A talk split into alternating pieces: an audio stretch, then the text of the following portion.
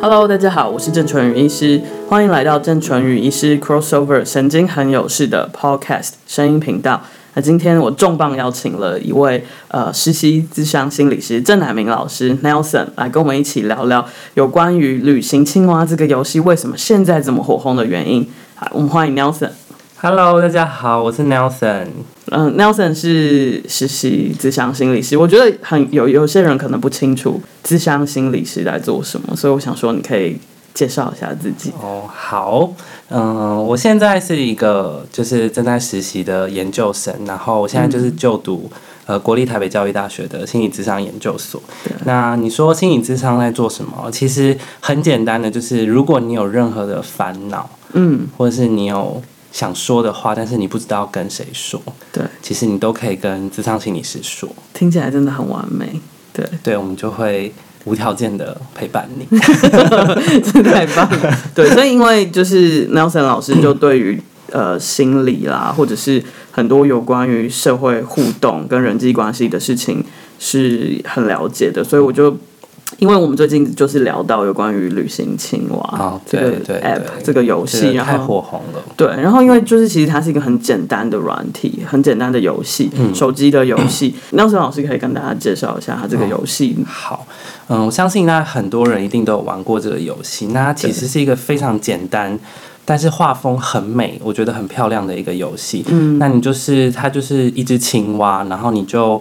呃，你可以帮它准备行李，然后它就会出去旅行，对然后它就会寄一些很漂亮的明信片给你。对，然后游戏的主轴大概就是这样，其实它没有很多什么冒险、刺激或者是对，没有很新山色的东西，其实完都全没没有对它就是一个很疗愈的小游戏。对，而且非常简单。嗯，可是它就是在台湾跟日本就造成很大的轰动，这样子。对对，好，所以我们今天就来聊聊这个 app。那因为呃是过年期间嗯嘛，然后我跟 Nelson 老师就想说，我们可以就是穿插一些小桥段，就是我们女想性节目，对，就是我们可以唱一小段的《旅行的意义》这首歌给大送给大家，对，当做呃新年快乐的祝贺礼这样。对，好，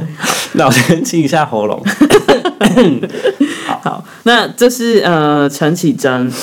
对的作品，这样《旅行的意义》。对，好，好。你拥抱热情的岛屿，你埋葬记忆的土耳其，你留恋电影里美丽的不真实的场景。却说不出你爱我的原因，却说不出你欣赏我哪一种表情。却说不出在什么场合我曾让你分心，说不出旅行的意义。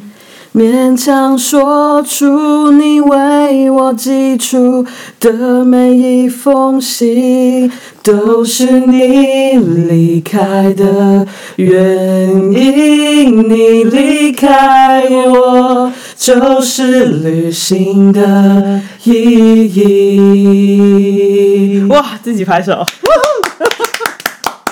好美哦，真的太优美了。真的太优美。 对，所以这首歌其实就是在说旅行到底它的意义在哪里。那对其实有的时候，其实可能是你想要接近别的东西，有的时候是你想要疏离某一个人，对不对哦其 OK 实这首歌嗯嗯嗯它的，嗯所以其实旅行的意义是很多元的，就像。呃，大部分的人在玩这个 app 的时候，会对不会其实他们想的事情也是不一样的？就是他们有，我觉得有些人是把这个小青蛙，把这个娃娃当做是自己，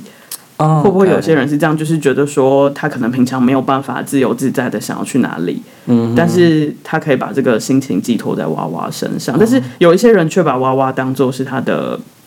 小孩，嗯，对会，不会有些人是这样嗯想？对，就是以我自己玩的经验的话，我真的会把它当成是我的小孩。嗯，因为你知道这个这个游戏它很厉害的地方，就是它真的太简单了。对，它你没有办法控制它要去哪里，你只能帮他准备行李，对，然后他要什么时候出门，他要什么时候其实回你也来。不知道，对，我不知道， 都是他自己决定的。对，所以这种感觉就会让你觉得好像，哎、这个蛙，这个小青蛙，它有它有自己的自主性，对，它可以自己决定它要去哪里，它对不会，你不会，你没有，你没有一个按钮是你可以按下去哦，它就会出去，然后你再按一下它就会回来，没有这个按钮，就对，它都是自己来的。对，所以其实这种感觉就会让你觉得，哦，这只青蛙好像它有自己的生命，嗯你好像就会把它当成是你的嗯宠物啊，或者是你的小孩。的感觉，对它是一个很有很活的东西了。对对对对对，因为很多人就说，其实这个 app 它厉害的地方就是它的演算法是很随机的，就是你真的不知道它下一秒要干嘛，嗯嗯，然后你你真的也好像没有一个非常一定的逻辑，就是知道说它会去到哪里。嗯，虽然好像它吃的东西跟它去哪里有关，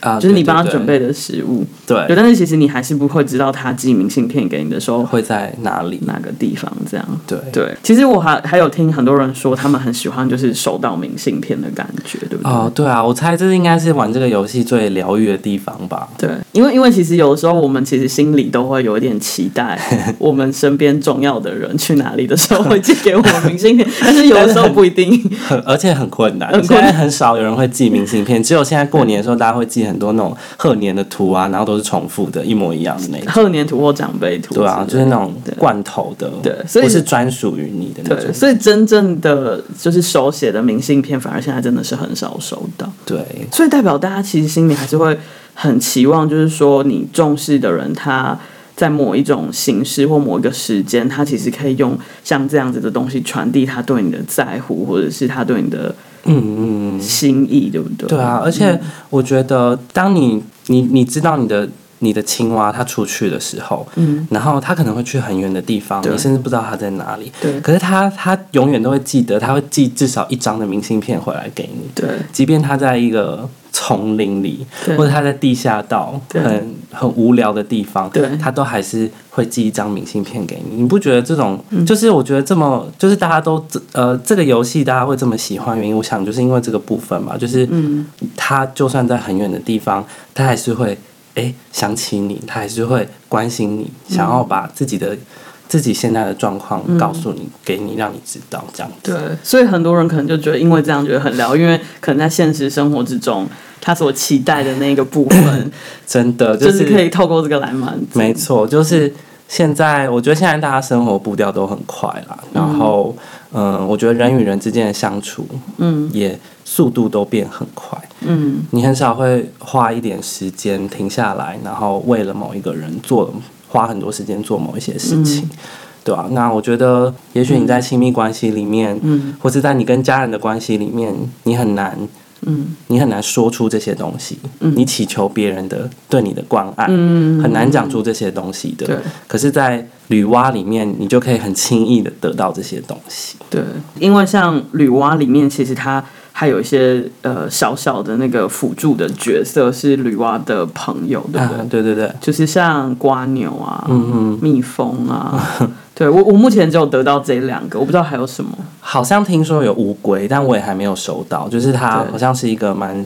隐藏的角色。对，就是他好像是算是女娲的朋友角色，然后他偶尔会出现在就是游戏里面这样，然后每当他出现的时候，好像就是我们可以给他一些食物，食物，然后哦他好像就会回馈给我们嗯其他的食物或者是摸彩券或什么的，嗯嗯嗯，对。然后听说这个东西其实也有一些些啊故事性在的，就是嗯人际的互动在的。这个就是我也是听那个亲戚讲的，就是他也有讲到，就是跟日本的文化有关系。对对，就是那个回礼的文化，对就是如果你送的东西是对方喜欢的话，他就会回敬你很多的那个幸运草。嗯，就是就是日本文化里面好像就是很重视这个部分。对。如果他不喜欢，他好像也不会直接讲吼。都不会直接讲，就是你可能就是，比如说你今天如果跟你的朋友，然后你送了给他一个礼物，嗯然后你想要知道他对你喜不，他对你这个礼物喜不喜欢，其实你就看他回送给你什么的。对， 没错。如果他回送给你就是什么一根香肠，或什么之类可的能就就，OK，就 OK 对，没但有是如果很喜欢他回送回送给你一个很贵重的礼品，就代表他其实很喜欢这个东西。对对对对日本人也挺妙的吼，就是他们其实很多事情是不会直接就很讲迂回啊，都不会直接讲，对，所以所以他们就是一个很有礼貌的名字，对，很有礼貌啦。但是有时候相对是是有小小压抑，没错有没点小错压抑，，而且你要一直去猜别人在想什么。对对。那你觉得就是这个 app 还有对你有什么造成什么样的印象？就是比如说你你会在里面想到就是一些什么人生的相处之道啊，或者什么？我觉得就是我蛮喜欢这个游戏的一个部分，就是说，就像我们刚刚提到的，就是你没有办法决定他什么时候要离开，什么时候要回来。对所以我觉得这其实跟我们现实生活中的人际关系很像。对你可以帮他准备行李，你可以做了你该做的事情，可是他要什么时候离开，什么时候回来，你根本没有，你没有办法决定。对其实这就像现实的人际关系一样啊，就是你没有办法期待别人做些什么，嗯你只能做好你自己的部分。对对，这是我在玩这个游戏里面，我觉得我学习到最大的部分。嗯。对，就有时候其实我们会很 很很希望，就是别人可以照着我们的想法走。我觉得难免吧，多多少少。对啊对尤其是当你为他做了一些东西，譬如说你你为他准备了这些食材或什么的，你让他去旅行，可是你就会期待说，怎么他都没有寄明信片给我？对，或是他都没有去你想要他去的地方。对对，这个也是一个京都对不啊，对我想要他去京都多漂对，亮。你就想可是说，我就已经准备那个食物给他，为什么他都没有去去那个地方拍那个照片？对，没错。对，其实真的可以从玩 App 里面发现，其实自己个性上面的一些特质。啊对对对对对，它其实会暴露一个人没错的心没理错是怎么样。没错，像像我有些朋友就会就是在玩那个时候，他就会说：“天啊，怎么驴蛙又回来了？什么 我不是才刚刚要准备什么什么，他怎么一下就回来了？”嗯就是对我对希望对他就是去玩啊，这样。但是有一些可能就是比如说分离焦虑的人，他就想说：“天啊哪，我的驴蛙怎么去了一整天都还没有回来？他到底去哪儿了？他也都没有给我烧那个明信片，他到底把我跑去哪里？还是他是不是被？”那个碾死了，因为好像就是网络上就是说，其实有 他有可能是在外面会被碾死，对不对？呃对对，所以其实这个游戏也可以铺露出我们自己，所以我觉得其实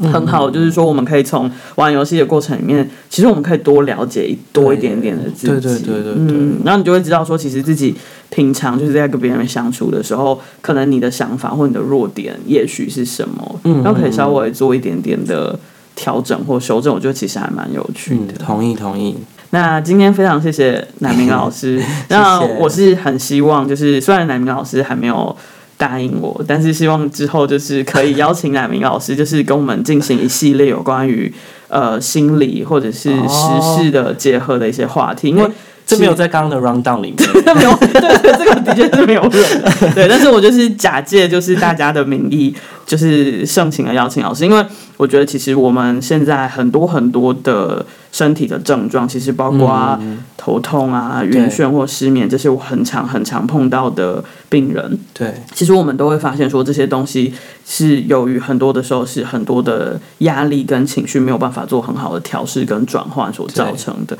对对，所以其实我觉得，呃，帮忙大家。为大家创造价值，还有一个非常非常好的方法，就是我们可以多讨论或多理解或多觉察自己有关于情绪、压力或人际关系调整的这个部分。嗯嗯嗯，对，所以我觉得就是如果呃往后有机会的话，我跟老师也会呃就是尽量的朝这个部分然后制作一系列有关于就是这部分的音频，嗯然后希望可以帮助大家喽。嗯嗯，所以老师算是答应了，我